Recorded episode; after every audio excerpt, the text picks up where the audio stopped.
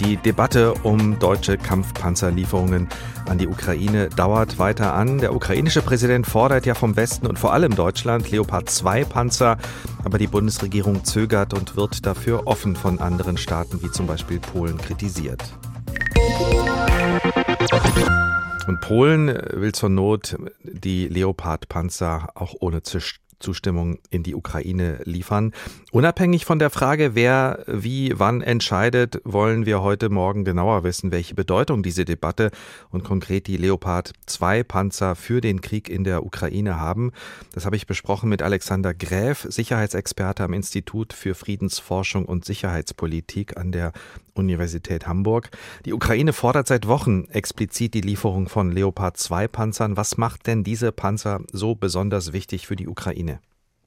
Also bei den Panzern Leopard 2 geht es natürlich vor allem darum, dass die Ukraine in Zukunft Landgewinne erzielen möchte, also die Gebiete, die von Russland gehalten werden, zurückerobern möchte. Da geht es dann eben darum, dass man mit Panzern das möglich machen will.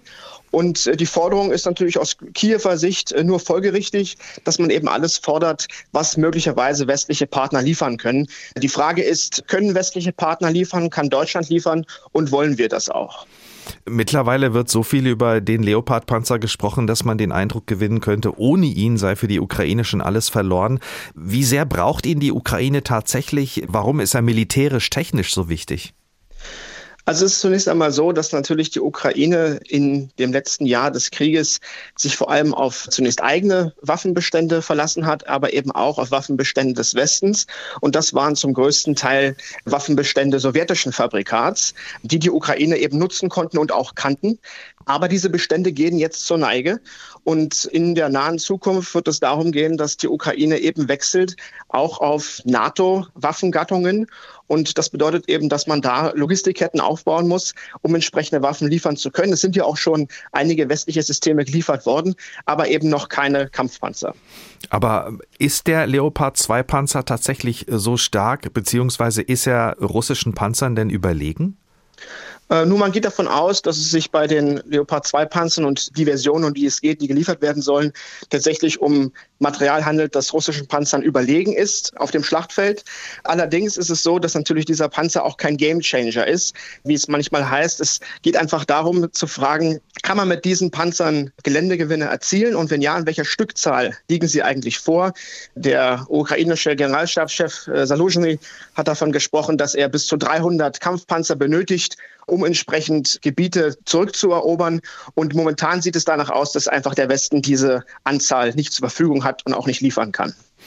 Es würde zumindest eine lange Zeit dauern, bis man so eine hohe Anzahl von schweren Panzern zusammenbekommt. Im Moment wird ja gesprochen von ein paar Dutzend Panzern, richtig?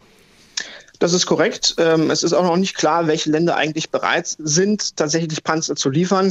Ankündigungen kann man natürlich machen, aber wir haben gesehen im letzten Jahr, die Spanier haben über drei Monate äh, gesagt, sie würden entsprechende Panzer liefern und im August hat sich dann herausgestellt, dass die in so einem schlechten Zustand sind, dass sie nicht lieferbar sind. Insofern wäre ich vorsichtig, ob die Ankündigungen auch immer sozusagen umgesetzt werden können. Ist das vielleicht auch ein Grund, warum die Bundesregierung da so zögerlich ist?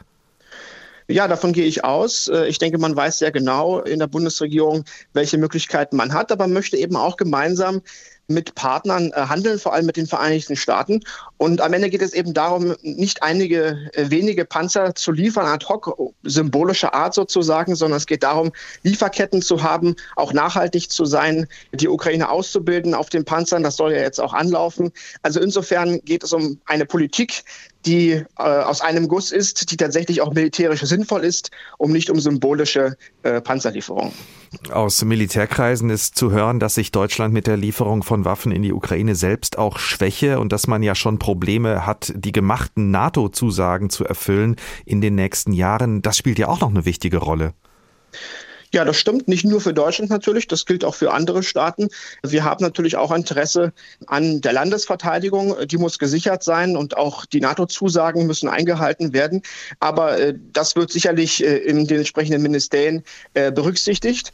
Und es ist trotzdem so, dass man nicht einfach alles abgeben kann, sondern muss eben sehen, für welche Aufgaben sind diese Bestände vorgesehen und können wir liefern und vor allem können wir zum Beispiel äh, auch Reparaturen leisten, sind die Lieferketten sozusagen dort vorgehalten und äh, das muss alles berücksichtigt werden. Es kommt hier auf die Details an.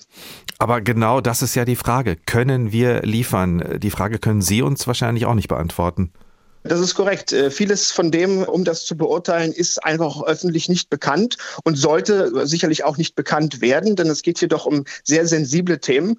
Insofern muss man sich darauf verlassen, dass sowohl in der Industrie als auch aus den Ministerien entsprechende Informationen kommen. Aber wenn Sie schon äh, mich auf den Gedanken bringen, nochmal die Frage, könnte es sein, dass im Hintergrund vielleicht doch längst Fakten geschaffen werden, ohne dass die in der Öffentlichkeit besprochen werden, eben einfach äh, um der russischen Seite nicht zu viele Infos auf dem Silber silbernen Tablett zu servieren? Das ist zum Teil möglich. Es ist ja schon angekündigt worden, dass beispielsweise Ukraine ausgebildet werden sollen auf dem Leopard 2.